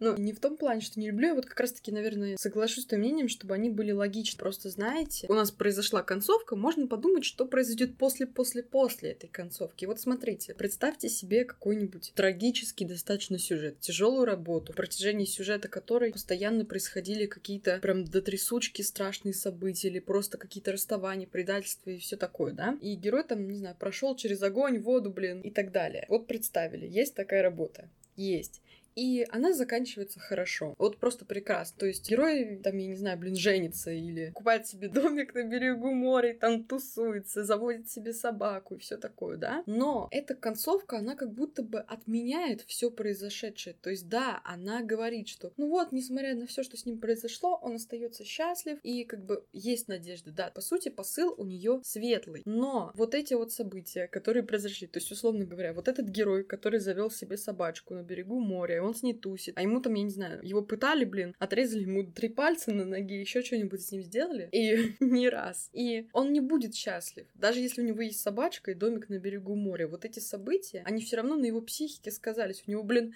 посттравматическое расстройство. Он не будет счастлив. Вообще никогда. Ну, типа, даже если он там будет к психотерапевту ходить, такая концентрация событий, которая до этого была описана, она все равно на нем оставит свой след. И то есть такую концовку под видом счастливой ее все равно не назовешь счастливый. То есть я просто не вижу смысла пытаться повесить какой-то такой ярлычок надежды, то, что у него все будет хорошо, если у него ни хрена не будет ничего хорошо, потому что такие вещи, они бесследно не проходят. И как бы вот у нас занавес закрылся, герой там с собачкой со своей тусит, а в итоге он всю следующую ночь там, ну, условно говоря, проспит, блин, в кошмарах. И так будет проходить каждый его день. Вот просто задумайтесь об этом. Это то, о чем я говорила. У действий есть последствия. И когда эти последствия показаны, это хорошо, это все логично. Но знаешь еще, что хотела сказать? Что иногда, если мы говорим про какие-то супер трагичные истории, ну, например, книги Халеда Хасейни «Тысяча сияющих солнц». Это книга про войну в Афганистане, и сюжет крутится вокруг двух женщин, которые волей случая из-за войны стали женами одного мужчины, который с ними очень плохо обращался. Дальше я буду спойлерить концовку, на случай, если кто-то захочет это промотать, неважно. Спойлер концовки, собственно. Одна из этих женщин в итоге умирает, а вторая смогла сбежать со своим любимым человеком и с их общей дочерью. И с одной стороны, эта концовка, она неплохая. Это не хэппи-энд э, в привычном классическом понимании. Но эта концовка, во-первых, логичная, она обоснованная. Читатели понимают, как мы к этому пришли и почему мы к этому пришли. Но для этой истории, для тех событий, которые происходили в рамках этой книги, смерть одной из главных героинь, это, разумеется, трагедия, но смерть на фоне того, что вторая героиня смогла сбежать, и она построила свою семью, и дальше была спокойная жизнь, несмотря на все ужасы, это, я бы сказала, тоже в каком-то смысле хорошая концовка, потому что эта концовка снижает градус вот этой трагедии. У одной из этих женщин все в порядке, несмотря на то, что вторая умерла. Она показывает как бы два возможных развития из такой ситуации, вот поэтому она, ну, реалистичная. Я поняла. Вот, ну, я как раз-таки об этом говорю, потому что концовка, вот когда она случается, то есть все,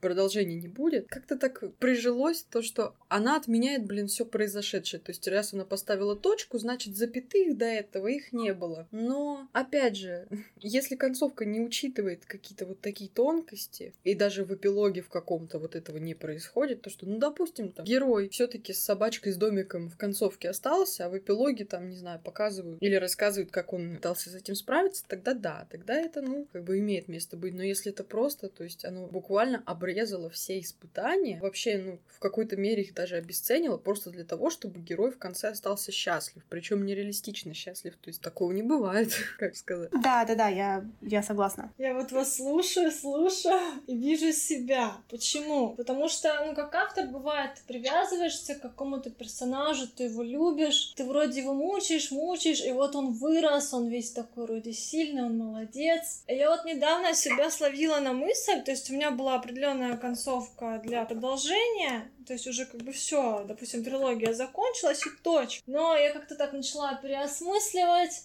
и подумала, а может быть я поверну как-то в другую сторону эту концовку. То есть я не хочу спойлерить, но, блин, то есть мне реально в какой-то момент стало жалко моего персонажа. У меня было два варианта. Сохранить ему жизнь, но при этом он останет изгоем, у него ничего не будет, то есть он будет таким ноунеймом, он умрет социально. А в другой версии концовки он умрет физически, но он переродится ну, потому что, блин, концовка все таки есть концовка. И я не знаю, что мне с этим делать. Я, наверное, буду два варианта рассматривать. А потом, когда я уже, ну, доберусь до финальной части, я как-то уже буду более детально работать с этим, потому что я с вами согласна, девочки. Если хэппи-энд, он может реально перечеркнуть все старания, весь труд, все эмоции персонажа, потому что в любом случае все испытания, они оставляют... Ну, есть такой термин в санскрите, самскара, то есть какие-то трудности, отпечаток. То есть самскара переводится как отпечаток, и персонаж в любом случае,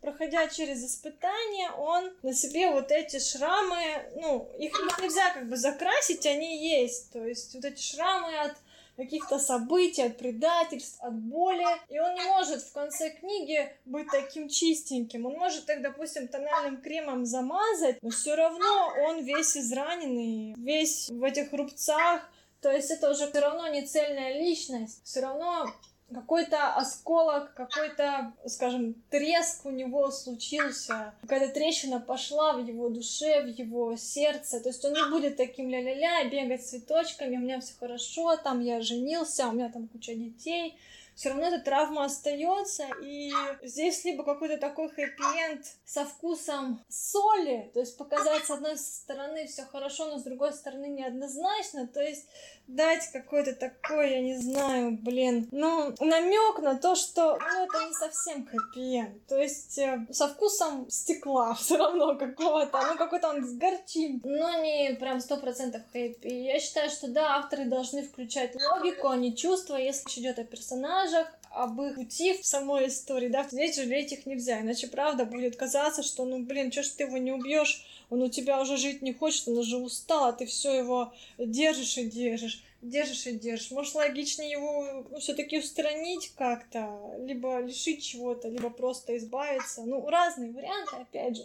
Жалость, я соглашусь с вами, она не очень, ну, нужна, она может сыграть злую шутку именно в построении ну, сюжета. Ну, кстати, насчет а что ты его не убьешь? У нас как-то, я не знаю, так пошло, но, по-моему, сейчас более-менее меняется, что смерть это прям пипец стеглище а, для всех персонажей без исключения. То есть смерть это всегда трагедия, но на самом деле как бы нет. И периодически случается так, что персонажу реально убиться гораздо проще будет, чем дальше вот на это все это смотреть. Потому что вот тот герой, про которого под кайф ты поймала, ушел он должен был попасть в ад. Вот, потому что он как бы вампир, а он продал душу. Но я подумала, что, блин, он же продал душу за любовь. Это шекспировская трагедия. И как бы э, там в ходе каких-то ну, определенных сюжетных манипуляций, которые изначально были, то есть я их не подстраивала именно, чтобы этот герой попал в рай, но он все-таки туда попал. И, в общем, неплохо там под свой кальянный рэп тусил. А у моего друга, у него, в общем, главный злодей, хотя он скорее антигерой или антизлодей, как-то так, в общем, у него стоял выбор, какую ему концовку придумать. И был вариант либо убить его, ну, в ходе там главной битвы, как это всегда случается, либо оставить его в тюрьме то есть в какой-то супер мощной там камере. И я сказала, боже, пожалуйста, не надо, не надо его в эту супер мощную камеру. Почему? Потому что герой бессмертный. И по сути он всю свою жизнь проведет вот в этой супер мощной камере, в которую ник в которую никто не ходит, и то есть ему не нужно ни питаться, ни пить воду, то есть он будет в отчуждении, там, я не знаю, под сотни метров там под землей, и по сути для него все как бы кончено, но он не сможет умереть, даже если он захочет. И как бы вот это, вот это гораздо страшнее, то есть мне кажется. К тому же у нас такие сюжеты были в классике, то есть Горький, там старуха из Зергиль, когда там Лара, человек орел, скажем так, он тоже отчуждился, скажем так, от людей, и когда они его тоже послали, когда он понял, что он не может жить там, не знаю, без любви, без хотя бы общения какого-то, когда он начал стремиться к людям и там пытаться сделать так, чтобы они его убили, они его не стали убивать, потому что они поняли, что он не сможет умереть, как бы, и чтобы он мучился. И в итоге он как бы сошел с ума. То есть вот такие вот какие-то вещи, они гораздо страшнее смерти. То есть иногда смерть это даже, ну, а за что ты вообще умер? Ну, то есть ты не заслужил, ты должен был страдать вечность. То есть как-то вот так это происходит. И мне кажется, реально нужно пытаться уже более новые какие-то способы извращенные придумывать. Ну, я да, я согласна. Смерть, конечно, это очень трагично, но можно придумать вещи намного страшнее. Ну вот у нас, кстати, помимо счастливых каких-то концовок, которые там перечеркивают, скажем так, или перечеркивают отчасти. Вот, кстати, Кристина говорила то, что есть финалы с такой, ну, с примесью стекла, то есть когда, ну, неоднозначно все. Насколько я знаю, на фигбуке есть метка, то есть плохой хороший финал. Это как раз то, что она описывала. Есть еще плохой хороший, то есть это когда все плохо, но что-то неплохое все-таки есть. Вот. Насчет несчастливых концовок, несчастливых произведениях, вы вот как к этому относитесь? Ну, снова возвращаемся к моему любимому. Если это логично и обосновано, то никаких вопросов нет в моей любимой маленькой жизни. Это просто ужасная, травмирующая, пиздец какая жесткая история. И там плохая концовка, которая меня размазала просто окончательно. Но это единственная возможная концовка, которая там была уместна. Ну, то есть, так, снова сейчас будут спойлеры. Можно проспойлерить, нет? Можно, я потом все равно почитаю. Либо не буду. Главный герой в итоге убивает себя, причем убивает себя не с первой попытки, а со второй. И это единственный возможный вариант, который был бы для него, ну скажем, логичен. Логичен, и более того, это даже хорошо, что он умер в конце потому что с его жизнью, с его травмами, с тем, каким он стал и каким его сделали, это прям такое освобождение. Ну тогда это в каком-то смысле, ну, хорошая концовка. Кстати, да, смотри, если ну, рассматривать... Если так можно, если это не слишком если рассматривать смерть не как потерю персонажа, как освобождение, то уже меняется оттенок стекольности. То есть, а, допустим, реально, когда персонаж очень долго мучился, и он уже устал, он уже не хочет жить, для него это будет хэппи-энд. Для читателя, который привык читать хэппи-энд, для него это будет, ну, несчастливая концовка. То есть, здесь опять же как посмотреть. Блин, ну я, наверное, не буду читать «Маленькую жизнь». Ну, ближайшее этого не выдержишь, не надо. Тогда не буду. Вот, тогда сейчас бы вспомнить какое-то произведение с плохой концовкой, с прям, ну, плохой концовкой. А что мы подразумеваем под плохой концовкой? О, слушай, это нам сейчас еще еще на 40 минут продлевать метраж. Не, давайте, ну как, перейдем сразу же к финалу, концовкам или ну, как? У нас как раз-таки концовка про концовку.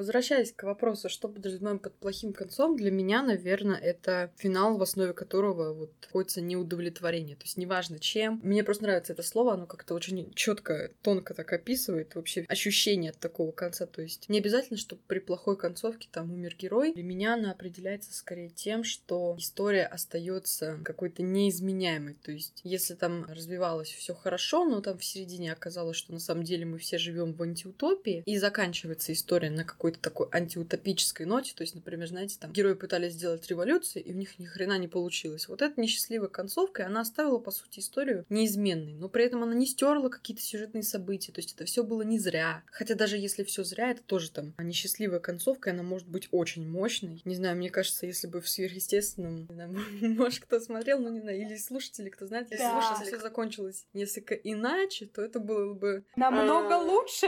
Намного лучше. Но одна из сцен, одна из сцен, вот ты понимаешь, о чем я говорю. Если, если без спойлеров, то просто как они под Carry on my wayward son потом ехали, то вот это было, конечно, хорошо, но это было очень грустно, потому что концовка, она все таки несчастливая. Я не знаю, можете меня бить тапками, сверхъестественные закончились ужасно, во всех смыслах. Во всех смыслах ужасно. Она, она ужасная, нелогичная, несчастливая. Это просто какой-то кринж. Ой, ну, на самом деле, честно говоря, вот как над сверхъестественным, над концом я вообще ни над чем не рыдала. Вот я серьезно. То есть это, по сути, буквально единственная вещь, которая заставила меня так плакать, что, блин, я просто безостановочно два часа там рыдала, сидела в голос. Это было очень странно, но, видимо, это было от того, насколько это плохо. Я просто не выдержала, как внутренний автор, блин, авторка. Но все-таки, я надеюсь, понятно, что плохая концовка, она от хорошей отличается именно вот этой вот как раз-таки, не знаю, неудовлетворенностью. Не то чтобы незаконченностью, но просто понятно, что не получилось, да? Ну, не вышло, то есть не в этой жизни. Слушай, такой вопрос. А если мы приведем примеры концовок, которые плохие не потому, что они плохие, а потому что они отвратительные? То есть они закончились стеклянно, но это было лишним, на ваш взгляд? Были ли такие а, книги, фильмы, ну, когда вообще, то есть просто рвали волосы на голове и спрашивали, а что это было? То есть в таком виде. Не просто там больно плакать хотелось, а то, что это было отвратительно и лишним. Мы сейчас слиз в один голос. Естественное, да. Это было отвратительно ужасно. Ну, сверхъестественно, правда, но, но если еще какие-то произведения, не знаю, у меня есть много претензий к Гарри Поттеру вообще на протяжении всего. Ну, не бейте, но да Но не, не будем. Я это все просто к тому, что, например, финал мог как-то измениться у произведения, если бы Джоан Роллинг там не поскупилась на скажем так, личностное развитие тех же персонажей, там, слизеринцев типа Драко. То есть, да, у нас в фильме, помните, там была какая-то вырезанная сцена с палочкой, когда он ее бросил Гарри. В каноне этого не было. Хотя, если бы было, какие-то определенные аспекты вот именно концовки, и вообще сам Драко в конце, то есть, да, когда его там показали с семьей, это выглядело бы гораздо мощнее. Но как бы поскольку эта история, она больше 12+, скажем так, я не знаю, какой у нее рейтинг, то ну, ей простимо. Но вот если говорить о таких провалах, как в сверхъестественном, Игра престолов. Да, я не знаю, почему мы называем сейчас самые два популярные, блин, сериала. Вот, а, ну, не самые, конечно, но одни из. И почему-то, почему-то Это очень плохо. Лично я «Игрой престолов», я вообще, я не то что не плакала, вот если с «Сверхъестественным» я как-то больше привязалась там, да, это как бы сериал всей моей жизни, извините, но с «Игрой престолов» это было просто, это было безобразно, это было настолько плохо, что мне хотелось выключить, я даже не, ну, я просто сидела такая, типа, чего? Зачем это все. Ну, то понимаете, это вот эту интонацию вы ее просто прочувствуете. В, в Игре престолов я была рада за Сансу. Все остальное меня просто вынесло. Тоже меньше, чем в сверхъестественном. Потому, ой, блядь, сверхъестественное. Фу. Мне начинает бомбить каждый раз, когда я начинаю, начинаю, я начинаю с кем-то говорить про концовку сверхов, потому что это просто а! А об открытых каких-то концовках говорить, вот вы как относитесь к этому? Ой, я люблю открытые концовки кстати говоря. Мне кажется, все-таки открытые концовки должны подходить под настроение, потому что бывает настроение, когда тебе не хочется ничего решать самой, и все-таки ты предпочтешь, чтобы тебе все рассказали. Сказали, что, куда, как, зачем, каким образом, кто и с кем. А бывает настроение, когда, в принципе, я не против подумать сама и решить за кого-то, ну, в смысле, в контексте именно персонажей, разумеется, не реальных людей. Вот. И тогда открытая концовка бывает очень кстати. Но, как правило, кстати, на самом деле, мне кажется, она все-таки открытые концовки оставляют такое ощущение. Я уже... Вот ощущение, ты, ты три точки ставишь, и тишина. И вот а что это было? Звук сверчков. Ну, вообще, мне кажется, вот открытые концовки — это какой-то просто высший уровень мастерства, потому что когда они действительно вызывают эмоции, когда они смотрят правильно, мне кажется, это какая-то просто гигантская работа была проделана для того, чтобы они именно вот в таком виде оставались. Конечно, больше, ну, на моем опыте было примеров, когда это как-то совершенно неуместно, но тут, мне кажется, тут не имеет смысла как-то осуждать автора и говорить, что он не справился, потому что, ну, как бы да, скорее всего, не получилось, есть какой-то косяк в исполнении, но, по-моему, это само по себе достаточно сложное явление, и его сложно организовать, вот, и я у себя как-то вот стремлюсь к тому, чтобы попробовать сделать открытую концовку. Мне кажется, сейчас мои читатели, которые слушают, они просто содрогнулись. Я не буду, честно. Наверное. Не знаю пока.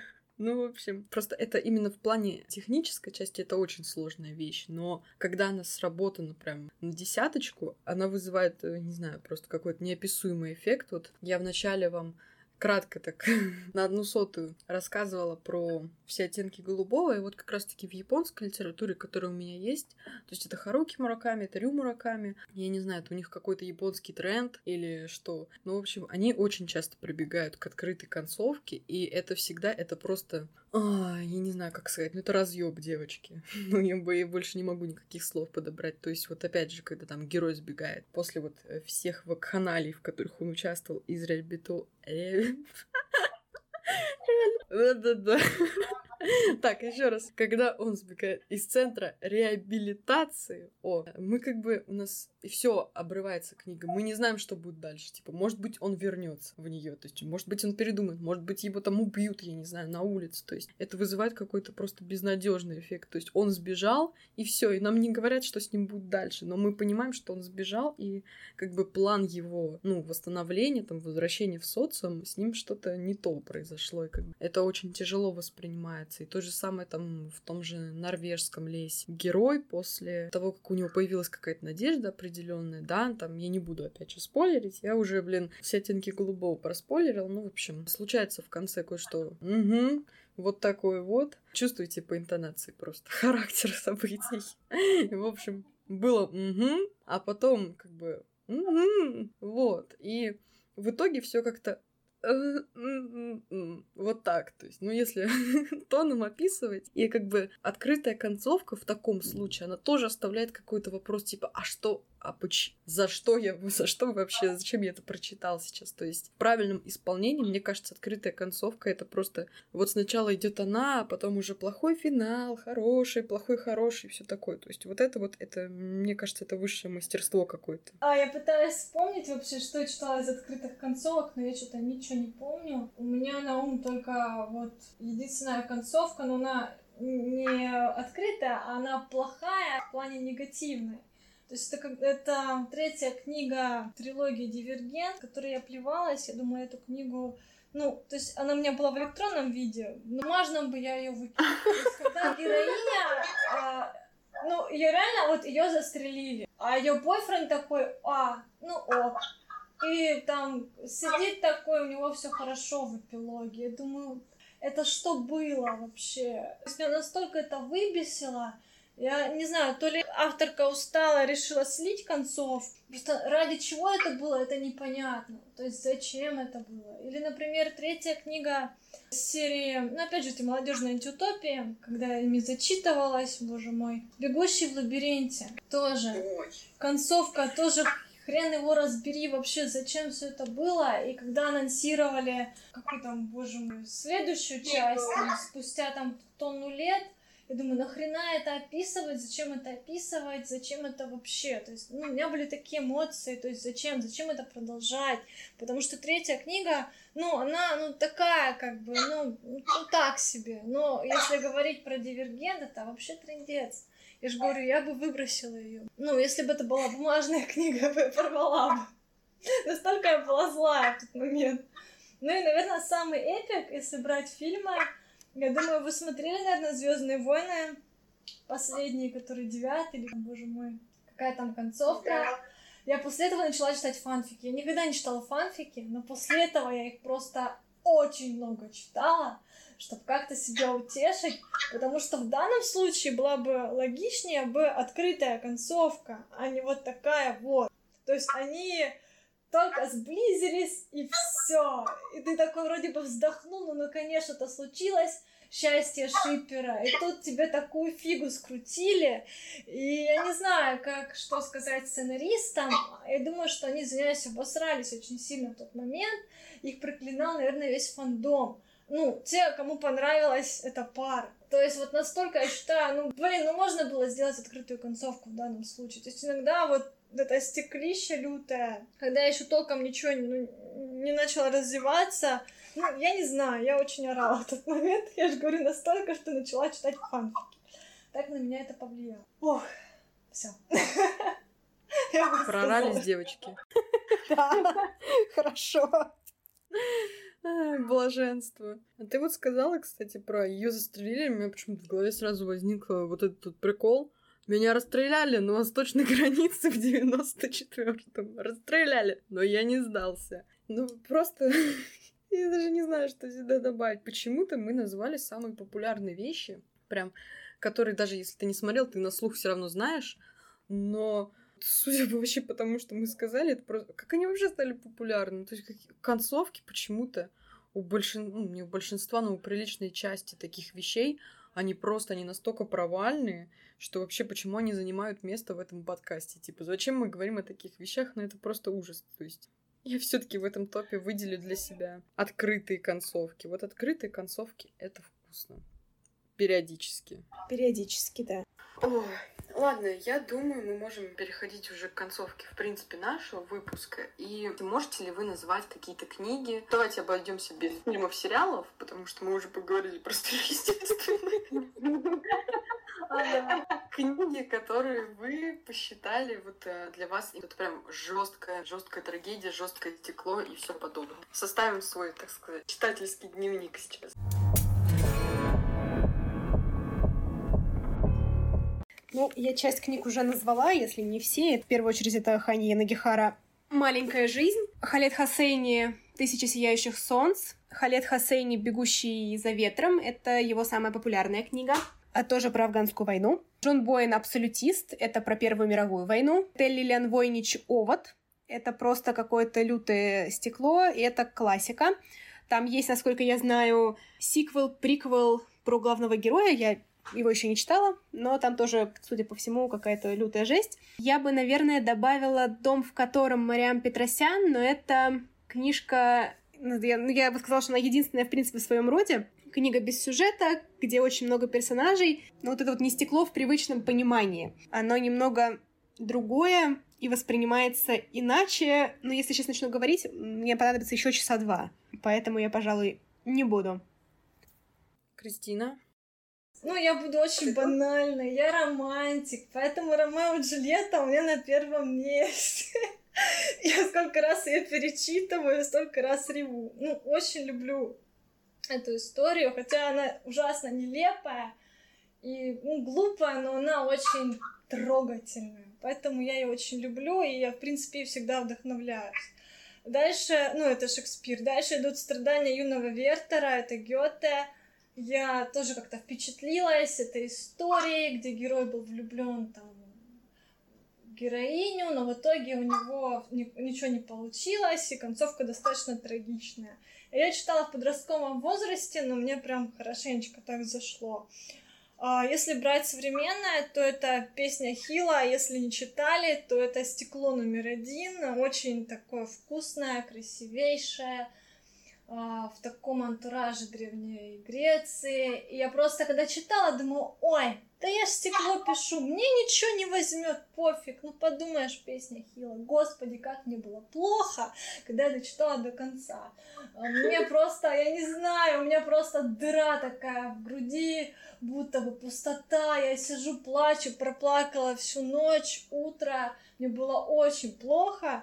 Поэтому песня Хила Мадлен Миллер, ну, это такое стеклянное сокровище, которое читать нужно. И когда обычно спрашивают про современное стекло, ну, обычно упоминают песню Хила, и, в принципе, не зря, потому что это реально достойное стеклище, ну, очень вкусное, вот именно вкусное, изысканное, ну, крутейшее которое иногда хочется перечитать, когда ты уже вроде бы весь такой расслабился, то можно.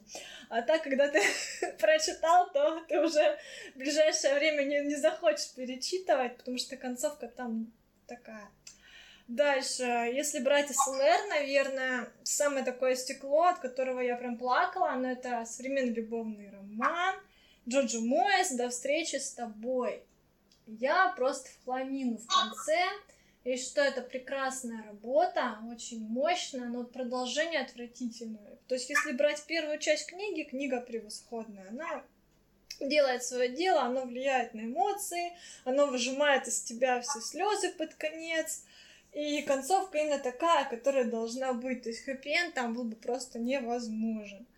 Ну, это, конечно же, наши любимые китайские новеллы, это Ранобэ или Ранобэ, не знаю, как правильно. То есть некоторые я просто проспойлерила в интернете и поняла, что читать я их не хочу. Вот. Но я скажу, что, блин, Лиз, твоя книга «Небесный берег» — это тоже стекло. Несмотря на то, что я, я ее все, все еще читаю, но мне очень запомнился момент, и я его обожаю. Просто вот, ну, ты сделала невероятную вещь. Это когда Эверлинг а, в этом в доме, боже мой, как ее, вот скажи, я, у меня вылетело из головы имя прекрасной женщины в возрасте. Селестина? Да, в доме Селестины ему нужно идти в комнату этого мальчика, которого он убил. Вот эта рефлексия, то, что вот, вот эти все воспоминания, когда он смотрел фотографии Селестины там с родителями этого мальчика, меня просто потряхивала, я перечитывала, потому что это, это гениально. Это гениально, это стекольно, но это гениально. Вот именно так работает э, саморефлексия персонажа. То есть не то, что там кто-то умер, там кого-то убили, а то, что он, блин, мне нужно идти туда, вот эти переживания, вот эта мощь. Я считаю, что качественное стекло — это не только где там все померли, все плачут, все страдают, это когда именно персонаж начинает переосмысливать свою жизнь, свои ошибки, действия, которые ты уже не можешь вернуть. То есть он уже начинает а, все переосмысливать, осознавать, и это больно. И это, в принципе, это очень мощно для персонажа. Он начинает в эти моменты расти, меняться, и для читателя. Потому что меня вообще на самом деле больше всего изменила очень сильно книга. Я ее отдельно в список добавляю. Это не стекло, прям стекло. Это путешествие домой Радханатха с вами это автобиография американского йога, что же там стекольного. То есть человек, молодой парень, 20 лет, решил отправиться на поиски там, э, своего пути в Индию из Америки своим ходом. На пути он встречал кучу опасностей, разбойников и бандитов, и всякие болячки, то его кто-то укусил, там он лежит а, в больнице в Индии, где полная антисанитария, и при нем вот эту вот достают шприц этот ржавый, что-то пытаются из него вытащить, какую-то хрень. Я сижу, я читаю, мне просто, вот я думаю, боже, а он же описывает все свои эмоции, что у него там температура, жар ему плохо, он сейчас задохнется, помрет там. Короче, я не знаю, эта книга меня очень сильно впечатлила, потому что там были стекольные моменты, не то что плохие, но и хорошие, когда какие-то инсайты, но ты плачешь какой-то, не знаю, любви, какого-то осознания высокого. Ты сидишь и просто этот водопад слез. Ну, и, в принципе, эта книга меня вдохновила на мои книги, поэтому она у меня всегда в топе, но она такое стекло немножечко другое. То есть стекло это может быть и не только переосмысление персонажа, это может быть его путь. Но, в принципе, всегда трудности, они нам дают какой-то рост. Ну, главное, чтобы герои с этим справились, иначе это будет не такое себе. В принципе, вот, вот мой списочек. А, планку выполнили. Ну, да. Читайте наши книги. Вы будете так хрустеть стеклом, что вам мало не покажется. О, да. Мне от себя вот у вас какие-то очень такие большие списки, я не знаю, но мне, видимо, вот э, Рю Мураками тех пяти книг, что я от него прочитала, мне хватило на всю жизнь. Что у меня, наверное, будет очень небольшой список, я тоже от себя отставлю. А, во-первых, это вот Криса писала книгу, которая повлияла на нее и на ее а, произведение. У меня тоже такая есть. Это Джулиан Барнс одна история. Хотя там ничего особо стекольного не происходит, но я не знаю, у меня почему-то был какой-то просто кризис мне нужно ее перечитать еще раз, еще раз убиться, чтобы как-то переосмыслить. Но вот я, когда ее прочитала, я была поменьше а, во всех смыслах. И не знаю, она меня как-то просто уничтожила. Хотя, опять же, там не происходит абсолютно ничего такого вопиющего. То есть Джулиан Барнс, он работает именно с какими-то экзистенциальными вот такими монологами. Ты их читаешь, ты просто такой типа да, я умру, вот что-то такое. А, но опять же, Рю Мураками, я не знаю, не хотелось бы, конечно, его рекомендовать, потому что эта литература вообще не для всех. А, я бы даже сказала для меньшинства, и не потому что это, о боже, это так круто, вы не поймете, нет, потому что это очень жестоко, а, жестче, чем можно себе представить, максимально просто. То есть я даже не буду в пример ничего приводить, я уже говорила, что не буду, но забанят просто. Вот, а, то есть это страшно вот именно, знаете, как такой первобытный страх перед тем, как что вообще с человеком может случиться. Вот. Еще Лиз говорила про книги, в которых есть тема афганской войны. Ну, здесь не афганская, но тоже тяжелая вещь. Это э, Джонни взял ружье. Тоже, пожалуйста, э, если очень впечатлительные, э, очень уязвимы, пожалуйста, не надо. Вот. Э, ну, с Харуки Мураками, в принципе, мне кажется, все знают. Тяжелые книги, но а, тоже вот там именно часто звучит тема смерти, и причем в таком, опять же, каком-то критическом ключе, в каком-то ее осмыслении, не знаю, переваривании и прочем. То есть у меня, наверное, на этом все. Вот. А, есть ли что-то еще, что вы бы хотели сказать напоследок? Я бы хотела пожелать э, всем читать те книги, которые вам читать комфортно. Не, не насильно, главное, не насильно. И чтобы вы получали удовольствие, независимо от того, что вы читаете. Это важно. Кристина. Очень классное пожелание что читайте то, что вам нравится, пишите, не бойтесь э, писать какое-то лютое стеклище.